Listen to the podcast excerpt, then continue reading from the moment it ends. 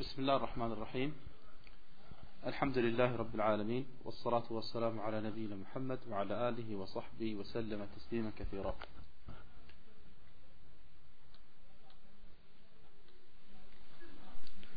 Äh, Das heutige Kapitel, liebe Geschwister, wir haben heute vor, zwei Kapitel zu machen. Ähm, Und da wir morgen alle frei haben, Alhamdulillah, hat keiner die Ausrede zu sagen, da muss früher gehen. Okay? Und äh, genau nach dem ersten Kapitel machen wir dann eine kleine Pause. Also werdet ihr ungefähr sehen, wie werden wir, machen. Also, das heutige Kapitel lautet Babun Maja'a Riya. Also das Kapitel lautet, äh, was über Riya, über die Augendienerei überliefert worden ist.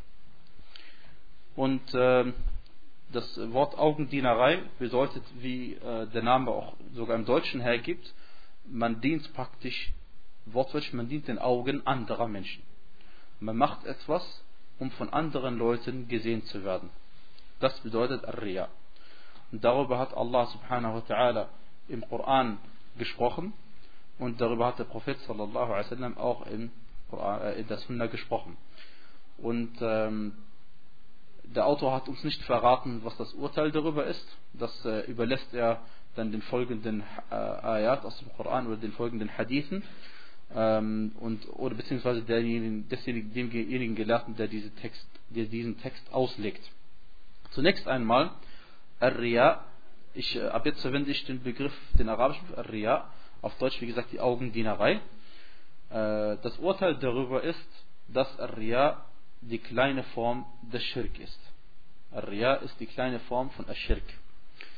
Ähm, äh, man beabsichtigt nämlich in dem Gottesdienst, den man verrichtet, nicht Allah subhanahu wa ta'ala alleine, sondern neben Allah noch jemand anderes, mindestens eine andere Person oder andere Sache dazu. Und insofern kann diese Absicht, die man hat, sogar zum großen Schirk führen, wenn man diesen Gottesdienst, also äh, wie wir gleich sehen werden, zum Beispiel komplett für jemanden anderes verrichtet als äh, Allah subhanahu wa ta'ala. Ja? Äh, die zweite Sache ist, die zweite Sache, die uns interessiert in Bezug auf Ria ist, wenn man in, in seiner Absicht Ria hat, ist dadurch die Ibadah ungültig? Ist dadurch die Ibadah, der Gottesdienst, den man verrichtet, ungültig? Äh, das kommt darauf an. Die erste Situation ist, dass man eigentlich ähm, die, die erste Situation ist folgendes. Man betet, um von den Menschen gesehen zu werden. Wer so etwas tut, dessen Gottesdienst ist vollkommen ungültig, weil dies ist äh, selbstverständlich eine Form von Aschirk äh, und dadurch wird eben der Gottesdienst ungültig, wie äh, die Beweise gleich darauf hinweisen werden. Äh, aber noch eine kleine Sache möchte ich sagen zu dem Begriff Schirk. Ähm, das ist ein ganz einfacher Begriff, der zu, ganz einfach zu verstehen ist. Ihr müsst euch das so vorstellen, dass Allah subhanahu wa ta'ala hat bestimmte Rechte, ja, bestimmte Dinge, die nur ihm zustehen. Und wenn du jetzt sagst, dieses Recht gibst du nicht Allah, sondern jemand anderes, oder du sagst, dieses Recht gebe ich zum Teil Allah und zum Teil jemand anderes, dann nennt man das auf Deutsch eben Teilhaberei. Ja? Das ist eben genau die Sache, du machst Allah subhanahu zu einem Teilhaber, auf Arabisch zu einem Sharik. Sharik. Ja? Und deswegen muss man wissen, äh, welche Dinge Allah subhanahu wa ta'ala alleine zustehen und allem voran das Wichtigste für uns und der, der, der Hauptgrund, warum Allah subhanahu wa ta'ala die Gesandten geschickt hat, ist wegen, damit die Gottesdienste nur für Allah subhanahu wa ta'ala alleine verrichtet werden. Ähm, also, wenn jemand von Grund auf die Absicht hat, einen Gottesdienst zu verrichten für jemand anderes als Allah, dann äh, wie heißt es, äh, ist äh, die, der Gottesdienst von, sich, von Grund auf auch also ungültig. Die zweite, die zweite Situation ist, dass man ähm, eigentlich den Gottesdienst für Allah subhanahu wa ta'ala verrichtet. Aber irgendwann mal mitten im Gottesdienst verändert sich langsam die Absicht. Durch irgendetwas, was passiert. Zum Beispiel Leute, die dich sehen, oder Lob, den du hörst, oder etwas anderes. Ja? Dadurch kann, kann es passieren, dass äh, die, die, die, die Absicht, du, du kannst ja deine Absicht verändern während des Gebetes oder während irgendeines Gottesdienstes. ähm, sodass der Ikhlas eben nicht mehr hundertprozentig für Allah subhanahu wa ta'ala ist. Ist jetzt der Gottesdienst von Grund auf ungültig? Das kommt darauf an. Äh, es kommt darauf an, ob der Zeitpunkt, ob du, äh, bei dem du jetzt deinen Gottesdienst, deine, deine Absicht verändert hast, hat sich, ist dieser zweite Teil, wir teilen es in zwei Teile einfach. Ja? Der erste Teil des Gottesdienstes, der war nur für Allah subhanahu wa ta'ala. Und der zweite Teil des Gottesdienstes ist jetzt also leider nicht nur für Allah, sondern auch für andere dazu. Ähm, dann kommt es jetzt darauf an, dieser zweite Teil, ist er abhängig vom ersten Teil oder ist er nicht abhängig vom ersten Teil? Weil der zweite Teil unabhängig ist vom ersten Teil, ich werde gleich ein Beispiel dafür geben, was das bedeutet. Wenn der zweite Teil des Gottesdienstes unabhängig ist vom ersten Teil, dann ist der erste Teil, äh, erste Teil äh, gültig und der zweite Teil ungültig, wegen dem Schirk. Äh, ein Beispiel dafür äh, ist, äh, wenn jemand spendet und sagt zum Beispiel, ich habe 100 Euro und möchte 100 Euro spenden und die ersten 50, die er gespendet hat, die waren äh, für Allah subhanahu wa ganz allein und dann die zweiten 50, da hat er leider äh, zum Beispiel Lob bekommen von den Leuten, während der Sadaqa gibt und dann ändert sich seine Absicht und dann sind natürlich die letzten 50 werden von Allah subhanahu wa ta'ala überhaupt nicht mehr angenommen, weil er eben Allah subhanahu wa ta'ala zum Teilhaber gemacht hat, zum Sharik gemacht hat. Ja? Ähm, übrigens, äh, Sharik auf Arabisch bedeutet auch äh, Geschäftspartner. Ja? Also derjenige, der mit dir dein eigenes Geschäft teilt, das ist dein Sharik. Ja? Du bist äh, praktisch ein, äh, ja, ein, ein Sharik äh, in, in diesem Geschäft mit deinem anderen Teilhaber. Ja? Also es ist irgendeine Sache, wie, wie, wie, auf was eben drauf ankommt. Es kommt auch auf, auf was sich bezieht. Wenn es um Allah subhanahu geht, ist es die schlimmste Sünde, die es überhaupt gibt. Ansonsten in unseren Dunya-Angelegenheiten ist es eine Sache, die es äh, sehr häufig gibt. Ja? Mehrere Leute besitzen ein Haus, das sind alles dann Shuraka. Das sind alles Teilhaber, weil sie besitzen alle das Haus zum Teil. Ja. Ähm, jetzt aber die zweite Situation, wenn der Gottesdienst der, äh, äh, der zweite Teil des Gottesdienstes, ich habe ja gesagt, was ich mit dem zweiten Teil des Gottesdienstes meine, ja, äh, das heißt, ab dem deine Absicht die langsam verändert hat. Wenn er abhängig ist vom ersten Teil, was ist dann der Fall? Dann, liebe Geschwister, kommt es drauf an.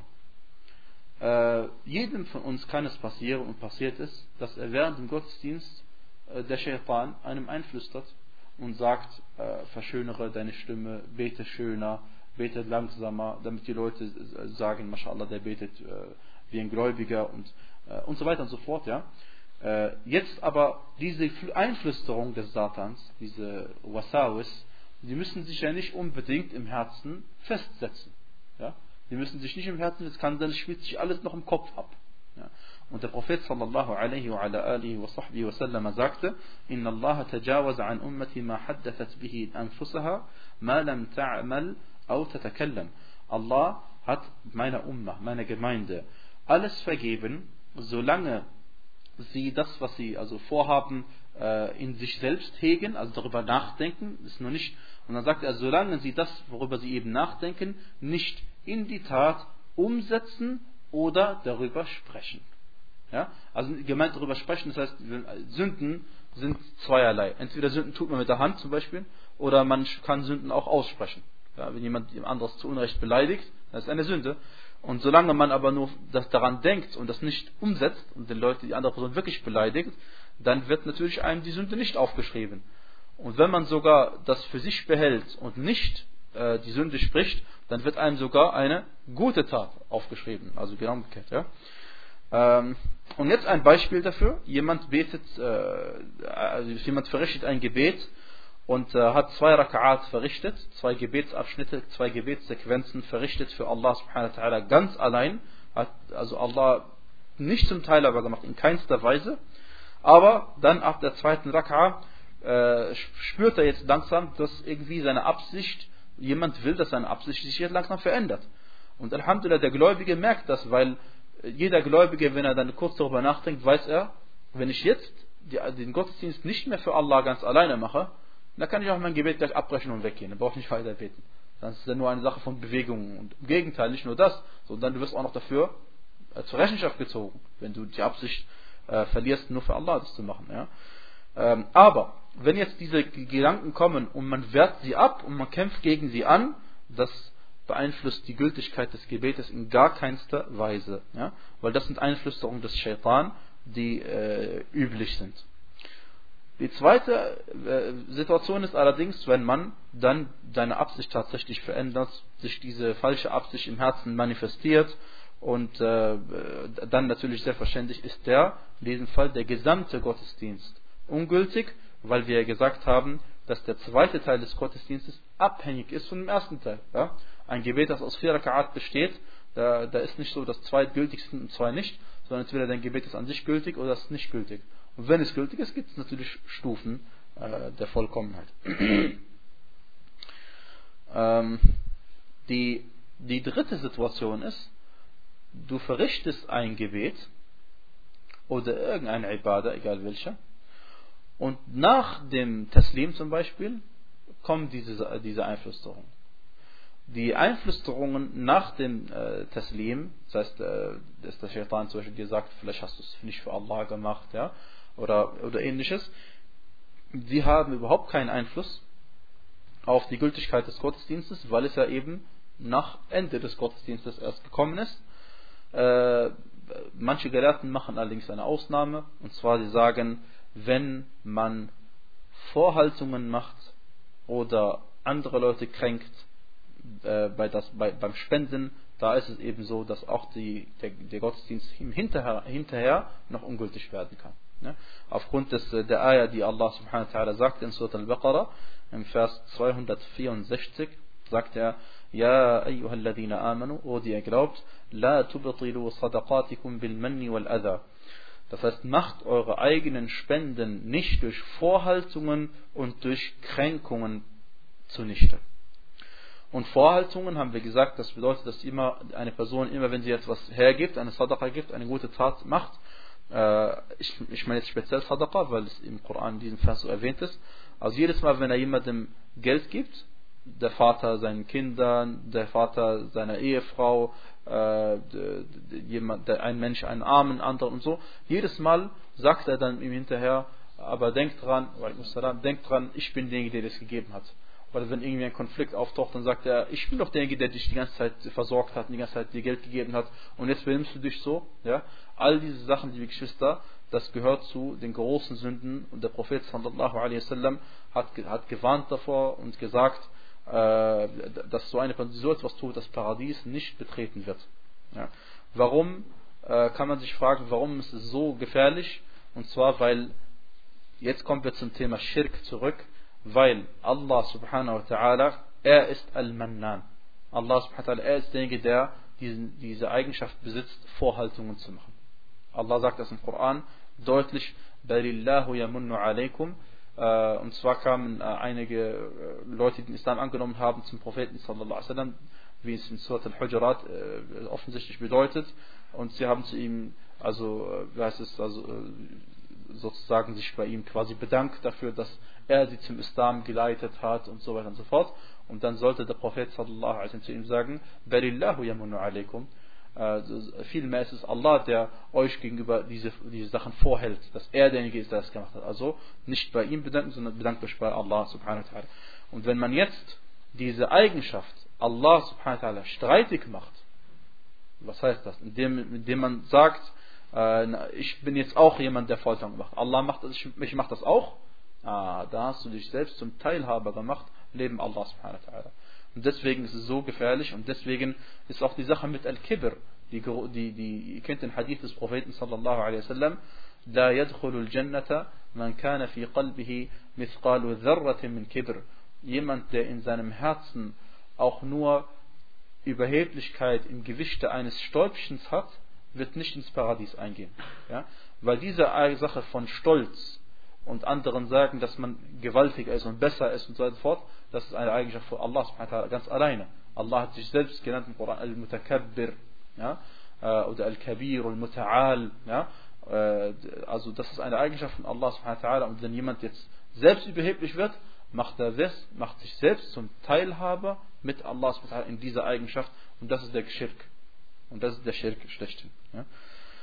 Ähm, Was allerdings nix, nicht zum Ria gehört, Alhamdulillah, ist zum Beispiel, wenn du Ibadat verrichtest und dann äh, äh es, äh, die Leute davon erfahren, ja, die Leute davon durch irgendeinen Zufall erfahren, oder zum Beispiel im Tarawih-Gebet, die sehen, du bist immer anwesend, ähm, und dann freust du dich, dass die Leute erfahren haben, dass du gebetet hast.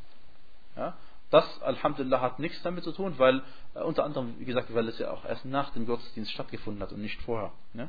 Solange du während, dem, während der Ibadah den Ikhlas hast, dann danach äh, es, äh, wird diese Tat, inshallah, nicht mehr ungültig gemacht, außer äh, in diesem Einfall, den wir über das Sadaqat erwähnt haben. Ähm, dann gehört auch nicht zum Arriya, dass der Mensch selbst sich darüber freut, über die Ibadat, die er gemacht hat. Ja?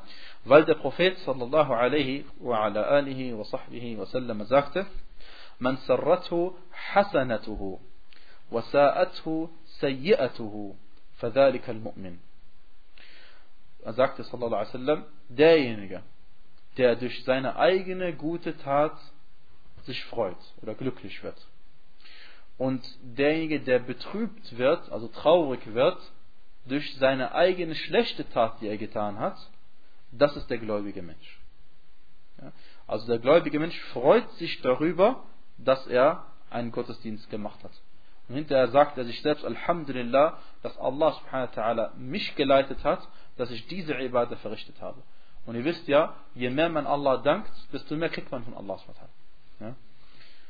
Ja? Ähm, und, der, äh, und dieser Hadith, äh, heißt es, äh, der ist äh, bei Ibn Majah und bei Ahmad, der ist Sahih. Ähm, und da gibt es noch einen, einen wunderbaren anderen Hadith. Und zwar wurde der Prophet sallallahu alaihi wasallam gefra gefragt über folgendes, äh, dass ähm, äh, er wurde darüber gefragt, wie ist, wie ist es eigentlich, wenn andere Leute es, äh, mich mögen, als Mensch mögen, wegen meinen Ibadat, die ich gemacht habe weil ich ein gläubiger Mensch bin und gute Taten verrichte. Ja? Und der Hadith bei Muslim, und dann wurde der Prophet, da hat der Prophet sallallahu alaihi wasallam gesagt, Tilka ajilu bushra al-mu'min. Tilka ajilu bushra al-mu'min, das bedeutet, dies ist eine vorgezogene Frohbotschaft für den Gläubigen. Dies ist eine voreilige Frohbotschaft für den Gläubigen. Das heißt, Allah subhanahu wa ta'ala durch solche Sachen äh, äh, sagt er dir praktisch schon im Diesseits, dass du im Jenseits inshallah zu den Gewinnern gehören wirst. Ja? Weil ihr wisst ja, dass wenn die, die gläubigen Menschen auf der Erde für einen anderen Gläubigen bezeugen, dass er auf dem richtigen Weg ist, ja, äußerlich zumindest, ja, dann sind das die Zeugen von Allah subhanahu Sie bezeugen, dass er auf dem richtigen Weg war. Und wenn das die gläubigen Menschen allgemein sagen, Alhamdulillah, so sind die Gläubigen, sind die Zeugen Allahs auf der Erde. Ähm, und äh, deswegen, also wie gesagt, diese Sachen gehören nicht zum äh, Ria dazu. Dann hat der Autor jetzt ein, äh, zum ersten, der Autor, das war noch alles noch nicht zum Autor, der Autor hat nur den Titel genannt. Jetzt nennt er eine, ein, einfach eine Eier aus dem Koran. Er sagt, وَقَوْلُ اللَّهِ تَعَالَى قُلْ إِنَّمَا أَنَا بَشَرٌ مِثْلُكُمْ يُوحَى إِلَيَّ أَنَّمَا إِلَهُكُمْ إِلَهٌ واحد فمن كان يرجو لقاء ربه فليعمل عملا صالحا ولا يشرك بعبادة ربه أحدا ähm, Allah subhanahu wa ta'ala sagte im letzten Vers von Surat al-Kahf, äh, er sagte, sprich, O Muhammad, sprich, ich bin nicht mehr als ein Mensch wie ihr. Ich bin nicht mehr als ein Mensch so wie ihr, dem allerdings offenbart wird, dem Wahi gegeben wird, dass euer Gott ein einziger Gott ist. Wer also sich nach der Begegnung oder wer also auf die Begegnung mit seinem Herrn hofft, wer also auf die Begegnung, auf das Treffen mit seinem Herrn hofft, der soll gute Werke tun äh, und Allah subhanahu wa ta'ala in diesen Taten niemals zum Teilhaber machen. Ja, also noch einmal, wer also auf die Begegnung von seines Herrn hofft, darauf hofft und sich darauf freut, seinen Herrn zu treffen, der soll gute Werke tun und Allah subhanahu wa ta'ala niemals in irgendeiner Ibadah zum Teilhaber machen. Ja? Und ähm, ja, darüber sprechen wir nun. ähm, was ist mit dem Treffen gemeint, äh, mit der Begegnung des Herrn gemeint?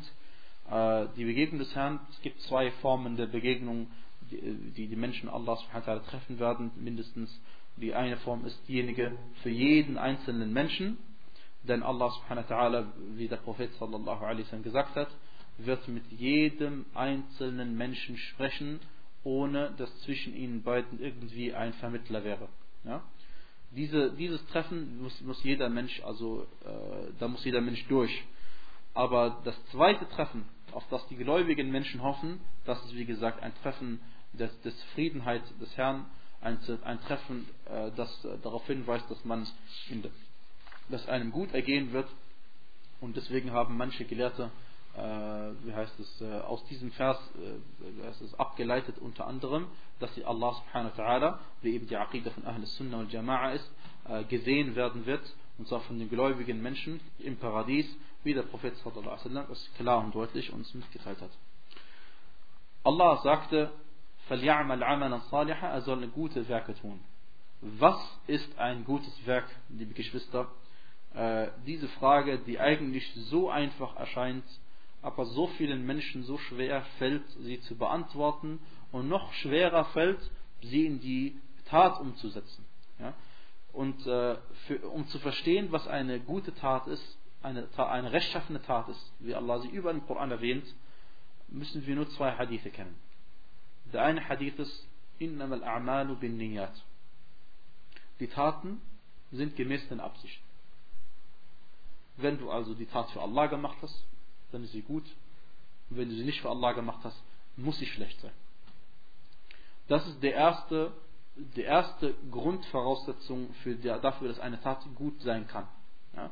Zwei Leute, die machen genau das Gleiche. Der eine spendet und der andere spendet auch. Aber der eine spendet für Allah und der wird angenommen und Allah nimmt die Sadaqa von ihm an und vermehrt sie für ihn sogar und vergilt, vergilt ihm sogar ein Vielfaches davon und der andere äh, gibt diese Sadaqa nicht für Allah her, sondern von den Menschen gesehen zu werden und erhält im Jenseits gar nichts davon. Ja? Der zweite Hadith, wenn wir den auch verstanden haben, dann wissen wir, was eine gute Tat ist. Und zwar sagte der Prophet sallallahu alaihi wasallam. Der erste Hadith ist der bekannte Hadith von Umar ibn Khattab, der erste Hadith bei Sahih al-Bukhari. Ja? Die Taten sind gemäß den Absichten. Das ist nur der erste Teil des Hadiths. Aber das ist entscheidend, okay? Ähm, und auch der Hadith auch bei Muslim. Aber jetzt, der zweite Teil ist äh, der Aus, die Aussage des Propheten sallallahu alaihi wasallam. Man amila amalan laysa alayhi amruna fahuwa rad. Man amila amalan das bedeutet, wer etwas tut, was nicht zu unserer Sache gehört, so wird diese Sache verwiesen, verweigert, abgewiesen, verworfen. Ja? Das bedeutet, wer etwas tut, irgendeine Tat tut, man amila amalan, Amal ist eine Tat, ja? Wer eine Tat tut, die nicht zu unserer Sache gehört, die nicht zum Islam gehört, unsere Sache ist der Islam, die nicht Teil des Islam ist, so wird diese Sache verworfen, nicht akzeptiert. Ja? Und das ist andersrum der Hadith des Propheten in anderen äh, Überlieferungen, wo er sagte, kullu bid'atin dalala wa kullu dalalatin fin nar. Das heißt, jede Bid'a, jede neue Sache in der Religion ist ein Irrtum und jeder Irrtum führt zur Hölle. So. Und, äh, und darüber sagte Abdullah ibn Umar radiallahu anhu arda, er sagte, kullu bid'atin dalala وَإِنْ رَآهَا النَّاسُ حَسَنَةً sagte, jede neue Sache in der Religion ist ein Irrtum, auch wenn die Menschen der Ansicht sind, dass es etwas Gutes ist. Okay? So viel zu, weil manche Leute sagen, es gibt äh, zwei Arten von Neuerungen, gute Neuerungen, schlechte Neuerungen. Hier hast du die Aussage von Abdullah ibn Umar. Äh, wir sagen mal, er wird es besser wissen als jeder andere Gelehrte, egal wem die Sache zugeschrieben wird. Aber äh, das ist eben das Verständnis von den Sahaba, wie der, was der Prophet gesagt hat. Ja? Weil wenn jemand sagt, äh, ja, es gibt neue Sachen, die gut sind und neue Sachen, die schlecht sind und so, dann ist es so, als hätte man gesagt, äh, Allah subhanahu wa ta'ala hätte vergessen, etwas zu offenbaren. Ja? Oder der Prophet hätte vergessen, etwas mitzuteilen. Denn was der Prophet gemacht hat, heißt das? Auf jeden Fall sind wir uns ja einig, ist das Allerbeste, richtig? Das Allerbeste, was der Prophet gemacht hat. Kann jemand besser werden als er? Nein. Okay. Also mach doch genau wie er, dann bist du der Beste. Also wenn du was anderes machst, kann es nicht besser werden, oder? Also es geht nicht, ja, auch vom logischen Standpunkt nicht. Ja. Ähm, Ja, also diese zwei Hadithe, erstens die Abpflicht und zweitens die Tat muss äh, eine Tat sein gemäß der Sunnah.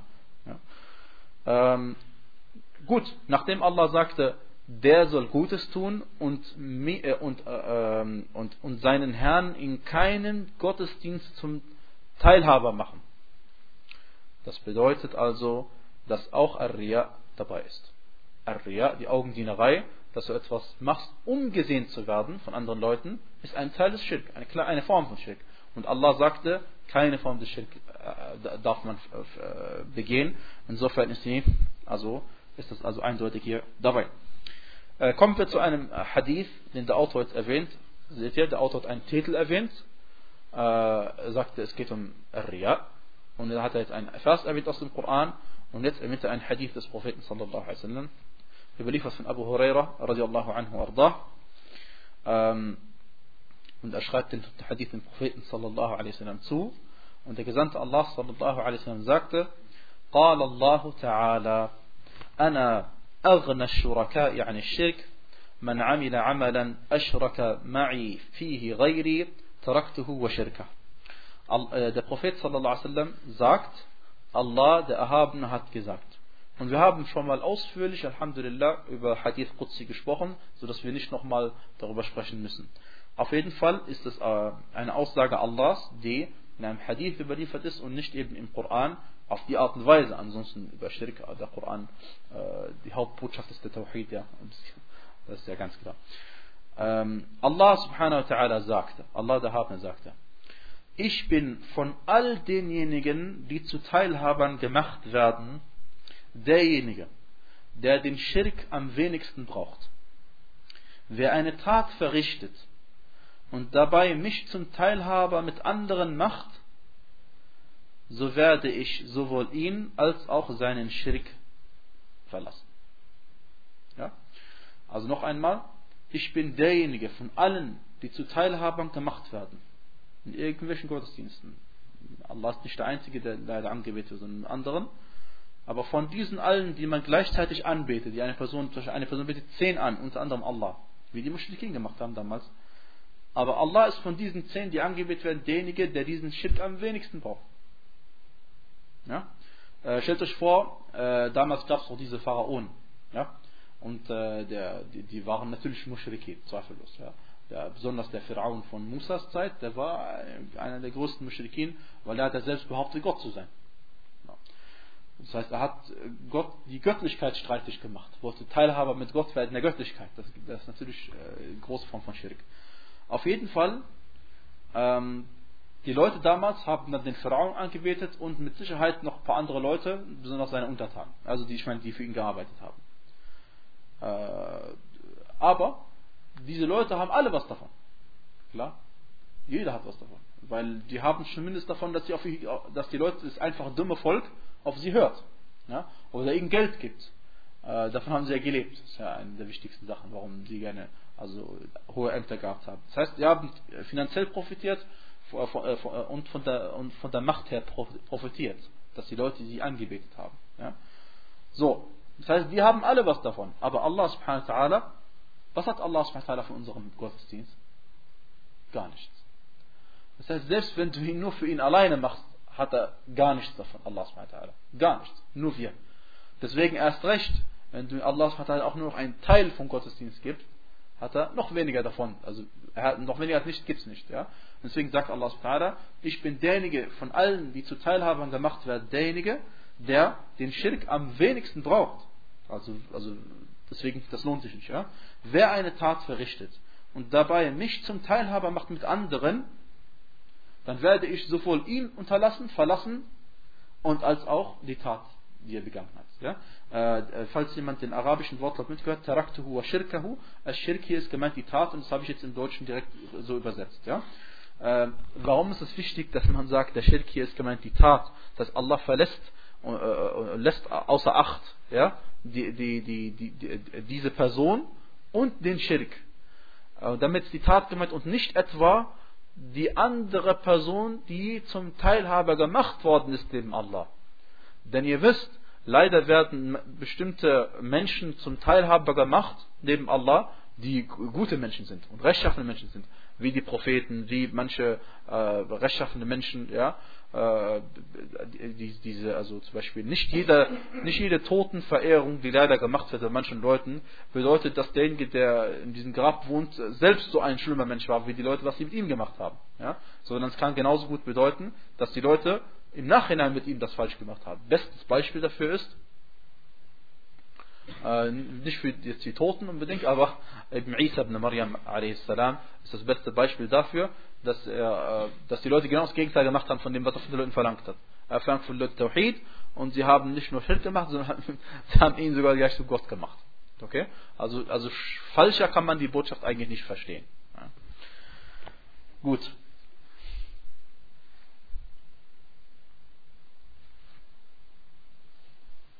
So Äh, Nochmal äh, zum Verständnis, wir haben darüber schon mal gesprochen, aber äh, ihr kennt ja, Allah sagte, وَذَكِّرْ فَإِنَّ الذِّكْرَ تَنْفَعَ الْمُؤْمِنِينَ Also und erinnere, denn die Erinnerung hilft den Gläubigen. Und wenn wir etwas erwähnen, liebe Geschwister, was wir schon mal erwähnt haben, dann ist das entweder eine neue Information für Leute, die es zum ersten Mal hören, oder eben eine Festigung, Erinnerung und äh, ein Gewinn an Iman für Dinge, die schon wissen. Und zwar, äh, der Schirk, das Problem dabei ist, es ist einfach die größte Ungerechtigkeit, die man sich vorstellen kann. Und deswegen sagte Luqman zu seinem Sohn, Inna shirka la dhulmun azim, wahrlich die Beigesellung, der Schirk, der Polytheismus, die Vielgötterei ist eine gewaltige Ungerechtigkeit. Warum? Weil Allah subhanahu wa ta'ala, er ist derjenige, der dich erschaffen hat, der dich versorgt, der dir alles gegeben hat, was du besitzt, äh, der dir sogar die Möglichkeit gegeben hat, zu sprechen, zu beten und so weiter. Und dann wendest du all dies an für jemanden anderes, der keinen Anteil an der Schöpfung hat und keinen Anteil hat an diesen ganzen Gunsterweisungen von Allah, das ist die größte Ungerechtigkeit. Ja? Ein nicht äh, sogar ein Mensch akzeptiert nicht mal, äh, mit seinem wenigen Stolz, den der Mensch hat, akzeptiert nicht, dass du jemandem etwas Gutes tust und dann dankt er jemand anderes dafür. Ja? Stell du gibst jemandem etwas und dann sagt er zu deinem Nachbarn vielen Dank. Also so, so dumm es sich anhört, aber so dumm ist es, ja. Und das machen die Menschen mit Allah subhanahu wa ta'ala. Und das deswegen die größte Ungerechtigkeit, die man sich überhaupt vorstellen kann. Ähm, aus diesem Hadith lernen wir viele Dinge, aber zusammengefasst das Wichtigste, die, die Tat ist ungültig von solch einer Person, wird von Allah nicht akzeptiert. Wir haben daraus gelernt, dass er haram ist, logischerweise, weil es eben eine Form von Schirk ist.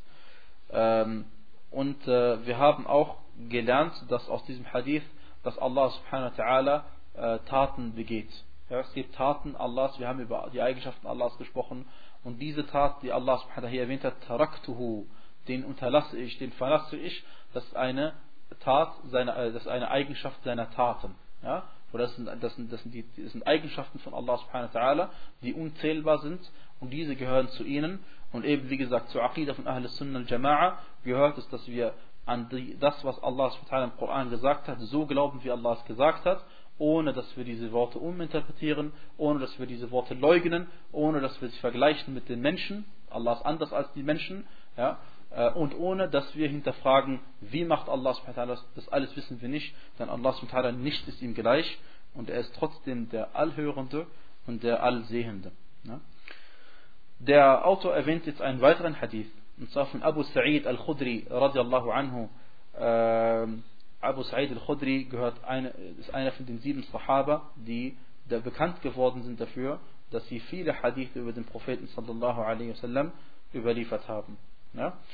Äh, und zwar sagte er, dass der Prophet sallallahu alaihi wasallam folgendes gesagt hat. ألا أخبركم بما هو أخوف عليكم عندي من المسيح الدجال قالوا بلى قال الشرك الخفي يقوم الرجل فيصلي فيزين صلاته لما يرى من نظر من نظر رجل إليه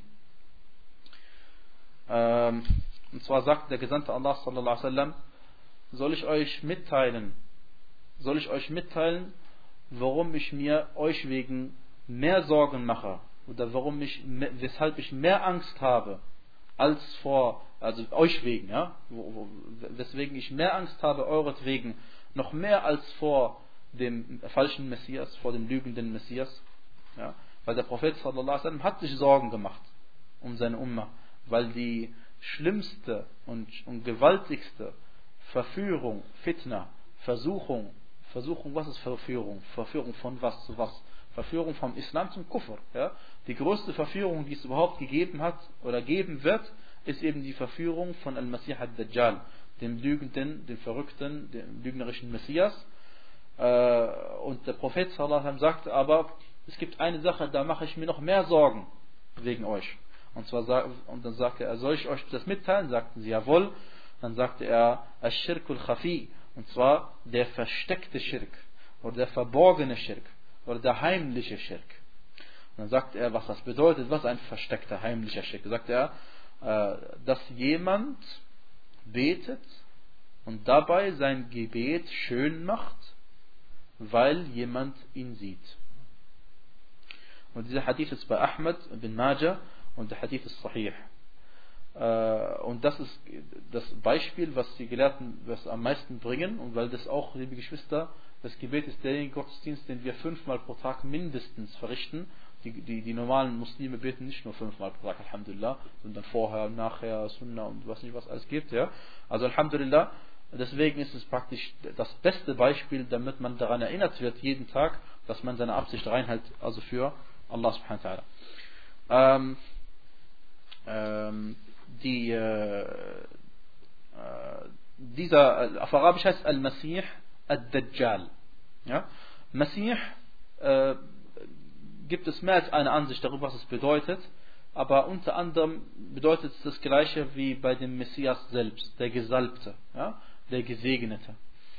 Äh, und eine andere Bedeutung ist hier nicht äh, gesegnet, sondern von äh, gewischt, weggewischt. Als hätte man sein Auge weggewischt.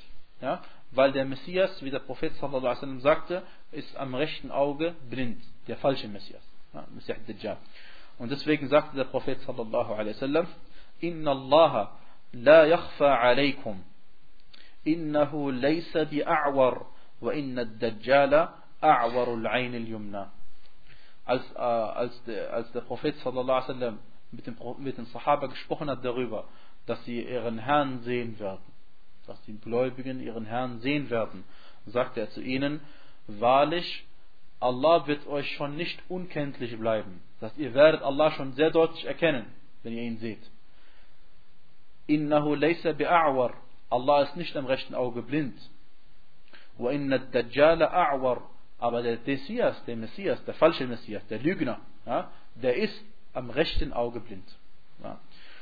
Ähm, und äh, Ad-Dajjal, wie wir wissen, ist einer der Söhne Adams, äh, den Allah subhanahu wa ta'ala, wie gesagt, als große Versuchung für die Menschen äh, hervorbringen wird, für, zu den Menschen. Äh, und, äh, und dieser, und, und das natürlich gemäß Allahs Weisheit. Ja? Weil Allah subhanahu wa ta'ala genauso, wie er alles erschaffen hat. Allah sagte, min sharri ma khalaq. Das heißt, jedes Mal, wenn wir die Surah lesen, sagen wir, O Allah, ich suche Zuflucht bei dir, Schutz bei dir. Bitte, äh, du musst vorstellen, Zuflucht suchen ist so viel wie, du bist am Sterben, du wirst gerettet werden, suchst jetzt jemanden, der dir hilft, der dir Unterschlupf gewährt. Ja? Ich suche Zuflucht bei dir, Allah, vor dem Übel, das er erschaffen hat was Allah erschaffen hat. Ja? Und deswegen glauben wir, Allah hat alles erschaffen. Das Gute und das Schlechte. Und das Schlechte gehört auch zu Allahs Weisheit und ist eigentlich an sich gut, wenn man es nur richtig umsetzt. Weil man wird ja durch das Schlechte und das Gute geprüft. Wenn man dem Schlechten aus dem Weg geht, was für ein Gut, das Schlechte. Also das, diese Armut, die du vielleicht an sich Armut ist, keiner würde sagen, Armut was Gutes ist. Ja? Aber wenn zu dir Armut kommt, du bist geduldig, ja, dann wirst du 500 Jahre vor den erreichten Menschen ins Paradies gehen dürfen, Yom al Und das lohnt sich mit Sicherheit. Okay? Also insofern, also ich denke, das ist klar. Ja? Ähm, aber äh, auch dieser Messias, wie gesagt, ist an sich ein Übel und, und eine große Verführung, aber diejenigen, die bestehen, und das zu bestehen ist auch relativ einfach, äh, dann, äh, weil der Prophet sallallahu hat uns schon über ihn, äh, äh Auskunft gegeben, im Gegensatz zu den Propheten vor. Alle Propheten haben ihre Umma gewarnt vor dem Messias Dajjal, aber, wie der Prophet sagte, äh, ich bin jetzt nun der letzte der Propheten, also muss er unter euch auftauchen. Und er hat uns ihn beschrieben und deswegen erkennst du ihn. Und wenn da jemand also kommt mit einem blinden rechten Auge und äh, es vollzieht, vollbringt im wahrsten Sinne des Wortes Wunder, die ein Mensch normalerweise nicht tun kann, eben mit Allahs Erlaubnis. Äh, und dann irgendwann mal behauptet er erstmal rechtschaffen zu sein, dann ein Prophet steigt auf und dann behauptet er irgendwann mal Gott zu sein. Ja? Dann merkst du, die Tendenz ist steigend. Also da ist was falsch an. Da ist irgendwas stimmt nicht. Ja. Diese, die Hadithe über Hajjaj sind, sehr, sind vielfach uns überliefert worden und bekannt geworden. Und äh, das Problem ist nur, dass manche Leute einen schwachen Iman haben, einen schwachen Glauben haben. Und deswegen lesen sie Sachen wie, dass der Messias Dajjal äh, dem Himmel anordnet zu regnen, dann regnet es und sagen sie, ach, das kann doch gar nicht sein. Oder sie lesen zum Beispiel, dass ein, ein Tag, wissen wir, äh, wird, der erste Tag des Messias wird so lange andauern wie ein Jahr, dann der zweite wie ein, äh, wie ein Monat, der dritte wie eine Woche, der vierte wie ein Freitag und dann die letzten Tage äh, werden so sein wie normale Tage. Ja? Manche Leute sagen, es kann doch gar nicht sein, die Sonne hat, bestimmt, die Sonne hat doch einen bestimmten Rhythmus, den sie läuft, der kann euch plötzlich nicht ändern und das alles gehört zum schwachen Glauben. Allah ist derjenige, der für einen Propheten, wie wir im Tafsir durchgenommen haben, äh, die Sonne einmal hat angehalten lassen, damit die Bani Israel ihren Dschihad zu Ende führen können, weil wenn die Sonne untergegangen wäre, wäre es Samstag geworden und am Samstag dürften sie keinen Dschihad machen. Ja? Und die, wir wissen auch im authentischen Hadith, dass die Sonne äh, äh, erbittet bei Allah, äh, bittet Allah immer um Erlaubnis, jeden Tag nochmal neu aufgehen zu dürfen. Ja? Insofern, Allah, derjenige, der ihr diese Laufbahn gegeben hat, kann ihr eine andere Laufbahn geben, wie eben am Ende der Zeit, wenn die Sonne im äh, Westen aufgehen wird. Und es ist einfach so, wie Allah sagte, وَمَا قَدَرُ اللَّهَ حَقَّ قَدْرِهِ Sie haben Allah nicht so eingeschätzt, wie es ihm gebührt. Und der gläubige Mensch muss einfach an das glauben, was der Prophet sallallahu alaihi wasallam gesagt hat, so wie er es gesagt hat, ohne zu sagen, äh, irgendein dummes Zeug zu sprechen, wie manche Leute und sagen, äh, der Messias Dajjal, das ist doch bestimmt heutzutage der Fernseher oder so ein Blödsinn. Ja? Unser Prophet sallallahu wasallam hat ihn deutlich beschrieben. Der Messias Dajjal wurde sogar von Tamim ad-Dari radiallahu anhu gesehen. Insofern, die Geschichte ist nicht ein Fernseher und nicht irgendwas anderes, sondern es ist ein richtiger Mensch, äh, den man also mit eigenen zwei Augen sehen kann. Ja? Ähm, warum hat der Prophet sallallahu alaihi wasallam diesen äh, Augendienerei, diesen Ria als kleinen, äh, als, als verborgenen Schirk bezeichnet, heimlichen Schirk, äh, versteckten Schirk? Ganz einfach, weil es sich im Herzen abspielt. Ja? Weil es sich im Herzen abspielt und im Gegensatz dazu äh, äh, offensichtlicher Schirk hat nichts mit klein und groß jetzt zu tun. Ja? Also wenn jemand, äh, das ist eine, äh, ein Salah verrichtet für jemand anderes, das ist ein großer Schirk. Ja? Aber es geht nur darum, warum es äh, verborgen ist und anderes offensichtlich. Offensichtlich ist wie zum Beispiel das Schwören bei jemand anderes außer Allah. Bis heutzutage äh, gibt es immer noch Menschen, die schwören bei jemand anderes außer Allah. Ja? Schwören beim Propheten sallallahu äh, weil sie so dumme Filme gesehen haben, schwören sie sogar auch beim Barte des Propheten oder so, sowas, ja. All dies ist, äh, ist eine Form des Schirk und der Prophet sagte, wer bei jemandem anderes schwört außer bei Allah, der hat Kufr oder Schirk begangen. Äh, liebe Geschwister, dann machen wir hier Pause. Das ist die erste Hälfte, möge Allah segnen. Die zweite Hälfte ist übrigens kürzer. Sallallahu alaihi wa Muhammad. بسم الله الرحمن الرحيم الحمد لله رب العالمين والصلاة والسلام على نبينا Muhammad وعلى آله وصحبه أجمعين Das zweite Kapitel heute, liebe Geschwister, lautet باب من الشرك إرادة الإنسان بعمله الدنيا Zum Schirk gehört es, dass der Mensch das Diesseits mit seiner Tat begehrt oder anstrebt. Zum Schirk gehört, dass der Mensch durch seine Taten das Diesseits anstrebt. Äh, jetzt könnte man sich die Frage stellen, ist das nicht für das gleiche wie das Kapitel, was wir uns gerade eben angehört haben? Da ging es um Augendienerei. Äh, wir sagen, es ist fast das gleiche. Ja? Und das ist auch eine Ansicht. Manche sagen, der Autor hat äh, das, aber das ist eher unwahrscheinlich. Äh, sondern beim ersten ging es mehr darum, dass man gesehen werden will und äh, von den Leuten gelobt werden will. Aber beim zweiten geht es eher darum, dass man etwas im Diesseits erreichen will, wie zum Beispiel Geld oder irgendeinen Status oder äh, sogar Gesundheit ja? äh, oder irgendwas für seine Familie bekommen möchte, dadurch, dass man eine bestimmte Ibadah äh, verrichtet äh, und vergisst dabei Al-Akhirah, vergisst dabei das Jenseits. Äh, Beispiel dafür, jemand macht Adhan, jemand ist Muazzin, weil er dadurch äh, Geld bekommen möchte. Weil es gibt einen, zum Beispiel, manche Muazzins kriegen für ihren Adhan Lohn, ja, und diese Person macht das zum Beispiel nur, damit er diesen Lohn bekommt. Und nicht für Allah subhanahu wa ta'ala. Aber noch einmal, das haben wir schon mal besprochen, inshallah, äh, das, das Geld nehmen für islamisches Unterrichten ist nach der richtigeren Ansicht halal, alhamdulillah. Ja? Unser Prophet sallallahu alaihi selbst hat Abu Mahdura, nachdem er den Adhan gemacht hat, hat ihm einen Sack mit Silber gegeben als Geschenk. Okay? Und äh, das ist ein, ein starker Beweis, weil er es selbst gemacht hat und, äh, und, und, und vieles weist darauf hin. Obwohl es besser ist und vollkommener ist und sicherer ist, dass man natürlich für, egal was man islamisch macht, nichts nimmt. Ja, das ist äh, logisch, ja. Ähm, ein, zweiter, ein zweites Beispiel dafür ist, dass man eben, wie gesagt, einen bestimmten Status erreichen möchte, indem man zum Beispiel den Islam lernt an einer Universität, um dadurch eigentlich ein Zeugnis zu bekommen. Ja. Ein drittes Beispiel ist, äh, dass man ähm, Allah subhanahu wa ta'ala ähm, anbetet, ja, um dadurch von Allah subhanahu geschützt zu werden im Diesseits. Ja. Du kannst doch im Gebet sagen, äh, du machst Dua und sagst, oh Allah, ich wünsche, bitte gib mir äh, ein Haus. Oder gib mir eine rechtschaffene Frau. All dies, du machst durch, durch deine Ibadah, was willst du haben? Etwas für Dunya, richtig? Ja, okay. Wir reden nicht über das Urteil jetzt. Wir reden nicht über das Verbot und Halal. Aber es ist nur ein Beispiel dafür, dass man durch seine Absicht auch was Diesseitliches bekommen hat. Bekommen, äh, wer es kann. Ja? Und, ähm, äh, und, und, darüber reden wir aber jetzt gleich. Ja? Dafür gibt es also, die Geschwister, viele Beispiele. Äh, und das waren einige aufgelistet. Ähm, das gleiche gilt also, wie gesagt, für Leute, die den Islam studieren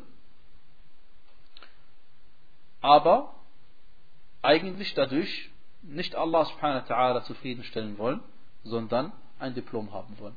Am Ende dadurch Geld verdienen möchten und so weiter und so fort. Und deswegen sagen wir ihnen, wenn jemand so etwas studiert, dann sagen wir ihm, ändere deine Absicht so, dass du durch dieses Zeugnis, was du bekommst, den Leuten helfen möchtest. Denn darum geht es ja.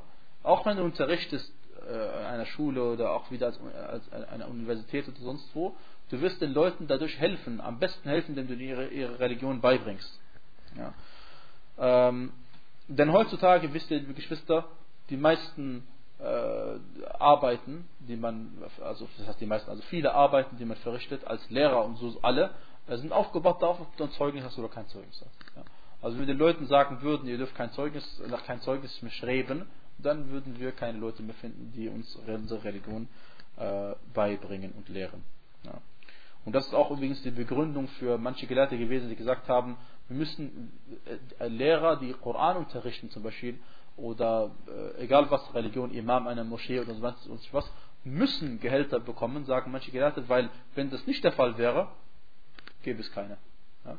Und äh, stellt euch vor, wie viele Imame es zum Beispiel hier in Deutschland noch gäbe, wenn diese Imame die Gehälter bekommen, keine bekommen würden. Ja? Dann wären einige Moscheen leer. Und das wäre für die Muslime mit Sicherheit ein großer Schaden. Wenn nicht ein sehr großer Schaden, weil eine Moschee ohne Führung ist eine, also wirklich eine Katastrophe.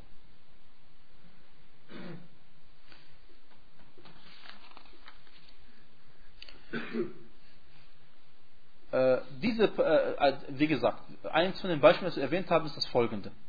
Man macht eine Ibadah und möchte dadurch etwas bekommen von Ad-Dunya. Diese Sache hat mit Schirk nichts zu tun.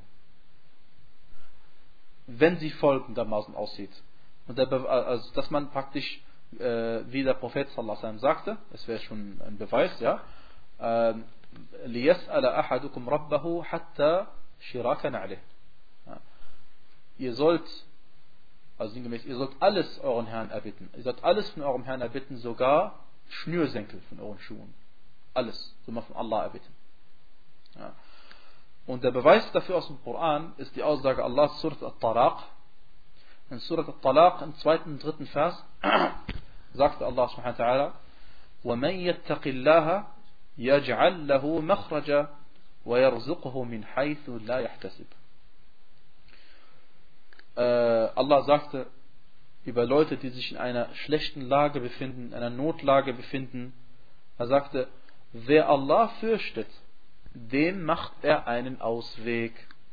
Und den wird er versorgen, von wann er nicht damit rechnet.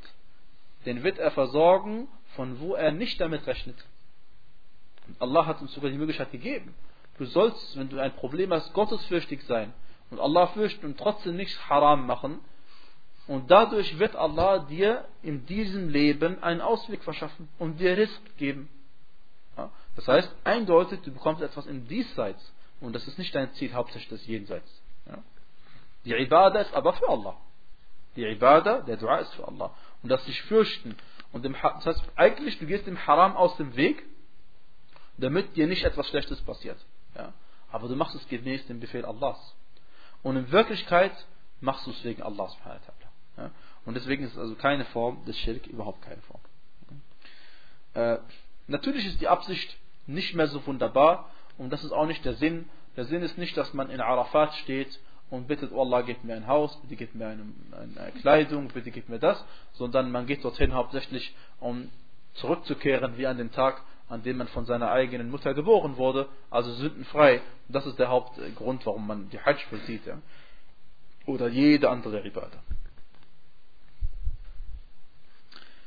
Ähm, manche Leute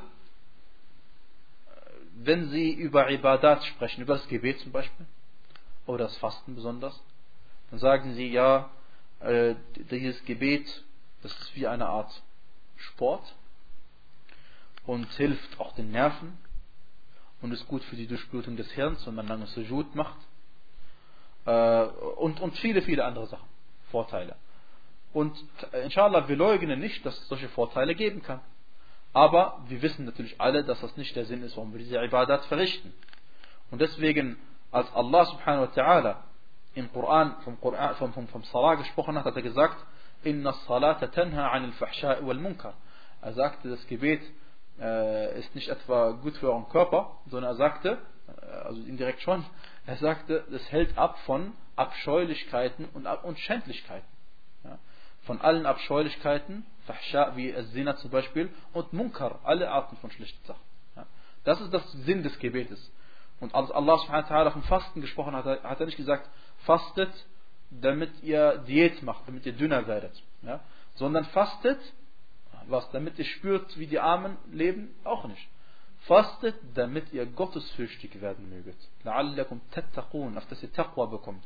Ja. Also wie gesagt, das ist der Sinn dieser Ibadat. Aber manche Leute, äh, sie überzeugt auch die anderen Argumente. Und deswegen, wie der Gelehrte sagt, am besten, man verwendet die Argumente, die andere am besten überzeugen. Also wenn jemand nicht beten will, dann natürlich versuchst du irgendwas zu machen, dass er betet. Ja?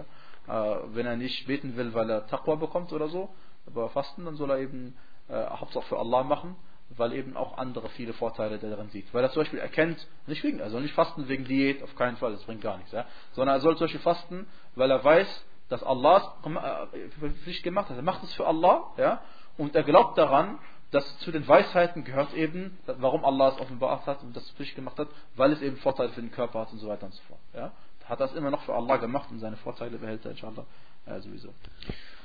Äh, der Autor erwähnt eine Ayah aus dem Koran, sagt, من كان يريد من كان يريد الحياة الدنيا وزينتها نوفي إليهم أعمالهم فيها وهم فيها لا يبخسون wer das diesseitige Leben sich wünscht und dessen Schmuck, den wollen wir von seinen Werken nichts verloren gehen lassen. Oder den wollen wir seine Werke vollkommen auszahlen. Den wollen wir seine Werke vollkommen belohnen. Das für alles, was er getan hat, wenn er etwas, wenn jemand nur Dunya will, sagt Allah, wenn jemand nur Dunya will, und den Schmuck des Diesseits, alles was schön im Diesseits gibt, Allah wird ihm seine Belohnung vollkommen geben, aber im Diesseits, sagt er. Fiha. hierin, in diesseits, wird er sie vollkommen bekommen. Warum fiha la yubkhasun und sie sollen auf Erden kein Unrecht erleiden. Ja? Weil Allah subhanahu wa ta'ala behandelt niemanden ungerecht. Ja? Äh, und äh, also diese, diese, äh, diese Ayah, wie sie klar darauf hinweist, ist auch kein handelt auch vom gleichen Thema. Ja? Das war, dass man mit seinen Taten das Diesseits nur haben will. Und Allah gibt einem das Diesseits und behandelt einen nicht ungerecht. Nur wenn du Yom Qiyamah kommst und sagst, du möchtest deine Bedrohung haben für deine Taten, sagt er, ich habe die doch schon gegeben. Ja. Warum willst du sie zweimal bekommen? Ja. Ähm. Das ist der Unterschied zwischen den Gläubigen und den Ungläubigen. Als Abu Bakr, äh, als Umar radiallahu anhu den Propheten sallallahu alaihi wasallam gesehen hat, wie er auf seinem Bett lag, aber äh, schon äh, Abdrücke von dieser äh, Matratze, auf der er lag, auf seinem Körper äh, häng, also, sichtbar waren, dann hat er angefangen zu weinen, der Umar radiallahu anhu, dann sagt der Gesandte Allah sallallahu alaihi wasallam, ma yubkik, was hat dich zum Weinen gebracht? Dann sagt er, Ja Rasulallah, Kisra wa Qaisar, ya'ishani fima ya'ishani fihi min na'imin, wa anta ala hadil hal. Er sagte, O Gesandte Allahs, der Kosrau, Kisra, das ist dieser persische Herrscher, äh, und Qaisar, der Kaiser, das ist der römische, äh, Kisra und Qaisar, die leben äh, in Wonne und, und, und, und, und du lebst in diesem schlimmen Zustand. Die leben in Wonne, also auf auf Kissen und weiß nicht was und du lebst auf einer Matratze, schläfst du, sodass Abdrücke sogar hängen bleiben. Eine Sache, ich bin sicher, die meisten von uns, Alhamdulillah, haben die Sache also nicht äh, erlebt. Daraufhin sagte der Gesandte Allah sallallahu alaihi wasallam, Ulaika qawmun ujjilat lahum tayyibatuhum. Er sagte, jene sind Menschen, die ihre guten Taten schon frühzeitig erhalten haben. Ja, die praktisch die Belohnung ihrer guten Taten schon frühzeitig erhalten haben, also im Diesseits. Ja, dieser Hadith ist bei Bukhari und dies war in Wirklichkeit schlecht für sie, weil sie die Belohnung schon im Diesseits erhalten haben. Besser für sie wäre es gewesen, wenn sie ihre Belohnung erst im Jenseits erhalten hätten. Allah sagte über sie in diesem gleichen Ayah, Ulaika laysa lahum fil akhirati illa nar. Über solche Leute, die sowas tun, jene sind diejenigen, die im Jenseits nur das Feuer erhalten werden. Und dann sagt er, äh, وَحَبِطَ مَا صَنَعُ فِيهَا Und alles, was sie darin errichtet haben, in diesem Leben, alles, was sie errichtet haben, ist vergangen. Oder wird vergehen. وَبَاطِلٌ مَا كَانُوا يَعْمَلُونَ Und alles, was sie an Taten verrichtet haben, wird ungültig sein.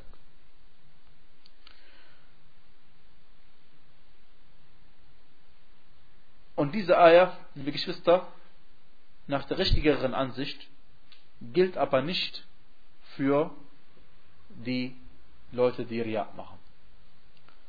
Äh, und deswegen ist, die, ist, ist, der, ist, das, ist dieser Vers nicht ideal in diesem Fall angebracht als Beweis zu verwenden, auch wenn es natürlich Überschneidungen gibt. Aber weil Allah danach gesagt hat, das sind jene, die im Jenseits nur das Feuer bekommen werden und deren Sachen, die sie recht haben, diesseits vergangen sein werden und die ihre Taten werden ungültig sein, beweist das was? Das weist darauf hin, dass damit die Kuffar gemeint sind. Und jemand, der Ria verrichtet kleinen Schirk, ist nicht aus dem Islam draußen, sondern da hat die größte der größten Sünden begangen, die einen nicht aus dem Islam auswirft. Ihr wisst, es gibt kleine Sünden, es gibt große Sünden und von diesen großen Sünden, die nicht zum Kuffer führen, ist der kleine Schirk die größten der großen Sünden. Und ähm, äh, jetzt sind wir, Alhamdulillah, schon fast zu Ende. Noch einen kleinen Hadith. Und zwar sagte Abu Huraira, radiallahu anhu, dass der Gesandte Allah sallallahu alaihi wasallam sagte, Ta'isa Abdul Dinar, Ta'isa Abdul Dirham, Ta'isa Abdul Khamisa, Ta'isa Abdul Khamila. Und zwar sagte der Gesandte Allah sallallahu alaihi äh, möge der Diener möge der Sklave des Dinar untergehen. Möge der Sklave des Dirham untergehen. Möge der Sklave des Chamisa, Chamisa ist ein äh, schönes Kleid. Untergehen möge der Diener von Al-Khamila, Al-Khamila ist eine weiche, wollige, mollige Decke, untergehen in U'tiya Radi wa illam yu'ta sakhat. Wenn ihm etwas gegeben wird, dann ist er zufrieden. Und wenn etwas nicht gegeben wird, wird er zornig. Ta'isa man takas wa idha shika falan taqash. Äh, er sagte, möge er untergehen, ja, und möge nicht so laufen, wie er sich wünscht. Sogar wenn ihm ein Dorn trifft, ist er nicht mehr imstande, ihn zu beseitigen. Äh, und nach einer anderen Übersetzung ist es ein Dua gegen ihn. Möge ihn, selbst wenn ihn ein Dorn trifft, ihn nicht, äh, er nicht mehr dazu fähig sein, ihn zu beseitigen. Ja? Und dieser Hadith, liebe Geschwister, Allah bezeichnet äh, diejenigen, die, äh, äh, äh, das ist die Hälfte des Hadiths, das geht gleich weiter, aber wir können jetzt schon darüber reden. Und zwar jemand, der nur dem Dunya hinterher rennt, nur dem Diesseits hinterher rennt. Dem, hier heißt es eben Dinar und Dirham, weil das die Währung damals war. Und der Dinar, das waren die, die das war die, äh, die, die Währung, die sie hatten. Das war sozusagen wie der Euro, aber das waren Goldstücke. Und der Dirham, das war wie die Cent, das waren Silberstücke nach bestimmtem Maß und Gewicht. Jemand, der nur diesen Sachen hinterrennt oder einen, angenehmen Diesseits wie schöne Kleidung und angenehme Sachen, auf denen er schläft und so, dann, äh, das ist, dann ist er ein Diener vom Diesseits und nicht ein Diener von Allah. Und wenn ihm gegeben wird, er zufrieden. Wenn Allah ihm etwas gibt, dann sagt er Alhamdulillah, ich bin zufrieden, Allah liebt mich. Aber wenn Allah ihm nichts gibt, dann sagt er zum Beispiel Dinge wie, warum hat Allah mir nichts gegeben, hat anderen was gegeben? Das ist eine Form von Unzufriedenheit mit Allahs Bestimmung und ein schweres Vergehen. Ja? Aber der Prophet macht Dua gegen ihn und sagt, ihm möge er untergehen, möge nicht so geschehen, wie er es sich äh, wünscht, nicht so laufen, wie er es sich wünscht und möge er sogar, wenn er von einem Dorn getroffen wird, nicht imstande sein, ihn zu beseitigen. Und äh, äh, insofern hat der Prophet Dua gegen ihn gemacht. Und dann sagt der Gesandte Allah das andere gegenteilige Bild, er Tuba, li abdin akhidin bi'inani farasihi fi sabilillah. أشعث رأسه مغبرة قدماه إن كان في الحراسة كان في الحراسة وإن كان في الساقة كان في الساقة إن استأذن لم يؤذن له وإن شفع لم يشفع Da sagt er, und wie gut geht es jemandem, einem Diener, der sich an den Zügeln seines Pferdes fi sabilillah festhält. Tuba kann, kann bedeuten, wie gut geht es jemandem. Also so ein Ausdruck der Verwunderung. Tuba kann sagen, auch manche es ein Baumparadies. Das heißt, möge Allah in diesem Baumparadies geben. Einem Diener, der was macht, er ist nicht Diener vom Dinar und Dirham, sondern er hält die Zügel seines Kameles, äh, seines Pferdes fi im Dschihad fest. Ash'atha ra'suhu, seine Haare sind schon vollkommen durcheinander und ungepflegt. Murabbaratan qadama, seine Füße sind verstaubt, eingestaubt. In kana fil hirasa, kana fil hirasa. Wenn er eingesetzt wird, um Wache zu halten, Ausschau zu halten, dann ist er dort. Und in kana fil saqa, die kana fil saqa. Und wenn er eingesetzt wird hinten in der Armee, ist er eben hinten. In ista'dan, also er ist eben genau da, wo er eingesetzt ist. Egal, er ist zufrieden mit allem, was der Führer ihm sagt. Wo, ja, Hauptsache er ist fi sabilillah im Jihad für Allah. In ista'dan lam yu'dan. Wenn er um Erlaubnis bittet, wird ihm nicht erlaubt. Dies ist ein Ausdruck dafür, dass er gesellschaftlich gesehen, hierarchisch gesehen der Gesellschaft ganz unten ist.